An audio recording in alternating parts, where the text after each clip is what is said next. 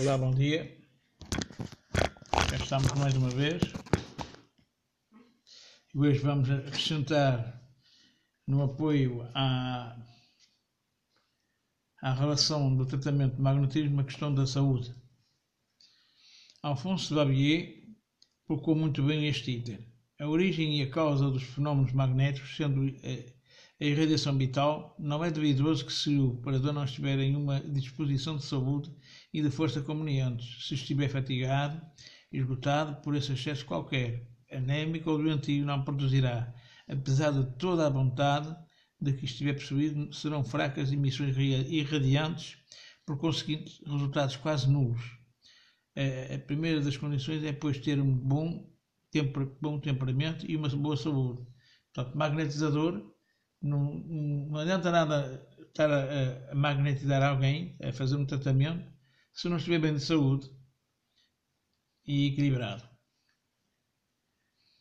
O princípio é simples, não se pode dar o que não, o que não se tem e em magnetismo isto é muito sério, pois sabemos de vários casos em que uma eventual doença de magnetizador pode terminar interferindo negativamente no seu paciente. Além disso, há de ser considerado que um corpo enfermo está em busca do próprio reajuste, o que no mínimo inibe em suas funções de esterilização ou mesmo de diálise, diálise fluídica.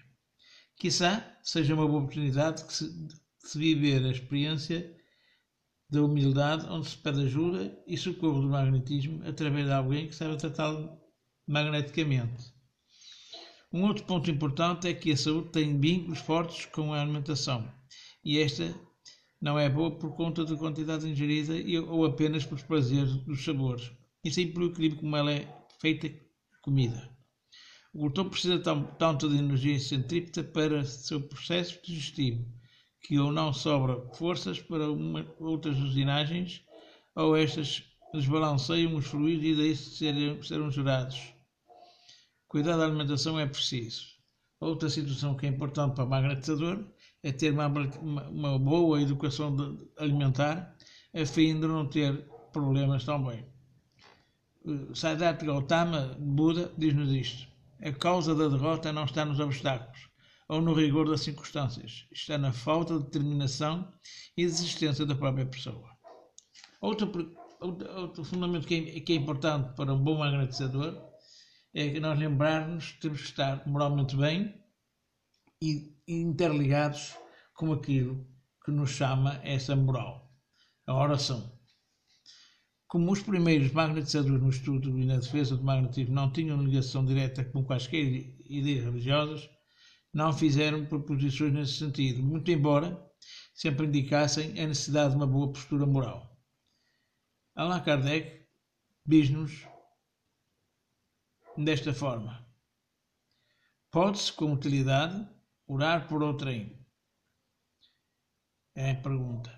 A resposta. O, espírito de quem ora atua pela sua vontade de praticar bem. Até assim, mediante a prece, os bons espíritos e estes se associam ao bem que deseja fazer.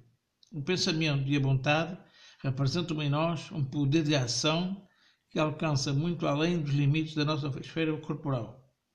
A prece que façamos por outrem é um ato dessa vontade. Se for ardente e sincera, pode chamar em auxílio daquele por quem oramos. Os bons espíritos virão sugerir bons pensamentos e dar força de que necessitem o seu corpo e sua alma.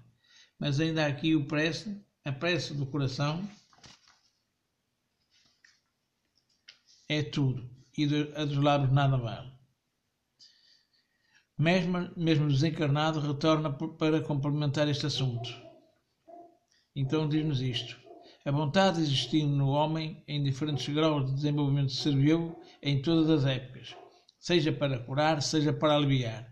É lamentável ser obrigado a constatar que ela foi também a fonte de muitos males, mas é uma das consequências do abuso que frequentemente o ser faz do seu livre-arbítrio. A vontade desenvolve o fluido, seja animal, seja espiritual, porque o sabeis todos, todos agora, há vários géneros de magnetismo, entre os quais estão o magnetismo animal e o magnetismo espiritual, que pode, segundo a ocorrência, pedir apoio ao primeiro. Um outro género de magnetismo muito mais poderoso ainda é a prece, que uma alma pura e desinteressada dirige a Deus. Nessa pontuação mesmo em espírito há um ponto muito rico. Magnetismo espiritual, pedir ajuda ao magnetismo animal e pensar que se, que se divulga só existir a vertente daqui para lá, ou seja, a cada vez que se encaminha ao lado de Kardec, se percebe mais claramente como somos chamados ao sair da trilha e perder o foco.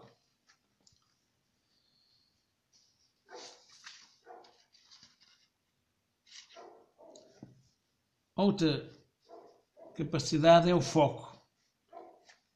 Vejamos. Jacques Nordman Anderson, em 1922, um jornalista americano, diz isto: mantenha o seu foco na melhor que você possa imaginar e permita que uma visão positiva o impulsione para a frente. Esse é o caminho mais valioso para ser seguido quando se pretende ser um magnetizador, um magnetizador distraído, relapso, sem manter a sua atenção no que pretende fazer e no que faz. Não consegue dar alguma grande impulsão aos, aos próprios fluidos, nem envolver a paciente da sua ambiência fluídica como deve. Isto quer dizer que quando nós estamos a fazer um tratamento, não podemos estar a pensar noutras coisas, temos que estar direcionados com o pensamento para o doente e para a ajuda ao doente, para não dispersar a capacidade de ambiência fluídica.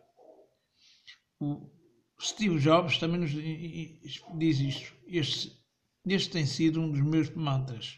Foco e simplicidade. O simples pode ser mais difícil do que o complexo. É preciso trabalhar duro para limpar os seus pensamentos de forma a torná-los simples. Mas no final vale a pena, porque quando chegamos lá podemos mover montanhas. Ainda há quem pense que não era observado. Mover montanhas é possível sim. Então fica assim, se você tem sob mãos a alma e um, um paciente, ele passa a ser o ponto central de tudo o que você pretende fazer. Portanto, Desconecte-se de ruídos, luzes diferentes ou mesmo olhares e toques. Desligue e desligue-se do telefone, ou seja, o, ou o que é que seja. Naquele instante, o mundo é você e ele. No que deve ser feito, deverá ser feito. De preferência, observando todo o ato, todo o registado na alma e na memória. Destemor, persistência, sem abrir portas e outros pensamentos. Conecte-se com o seu paciente Perceba a sua ligação com ele, entregue-se ao magnetismo sentindo a sua emoção, seu fluir, tudo com plena confiança. Assim a responsabilidade se interpõe naturalmente e as melhores soluções para serão fluido contínuo, com resultados sempre surpreendentes e se acaso ocorra falhas, as disposições íntimas facilmente gritarão o que precisa ser revisto, refeito e, ou retomado.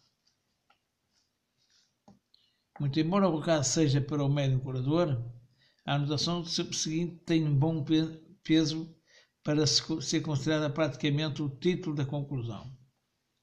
Para ser, ser bom médium curador, é preciso não só o corpo, que o corpo esteja apto a saber canal aos fluidos materiais recuperadores, mas é preciso ainda que o espírito possua uma força moral que ele não pode adquirir senão pela própria conduta.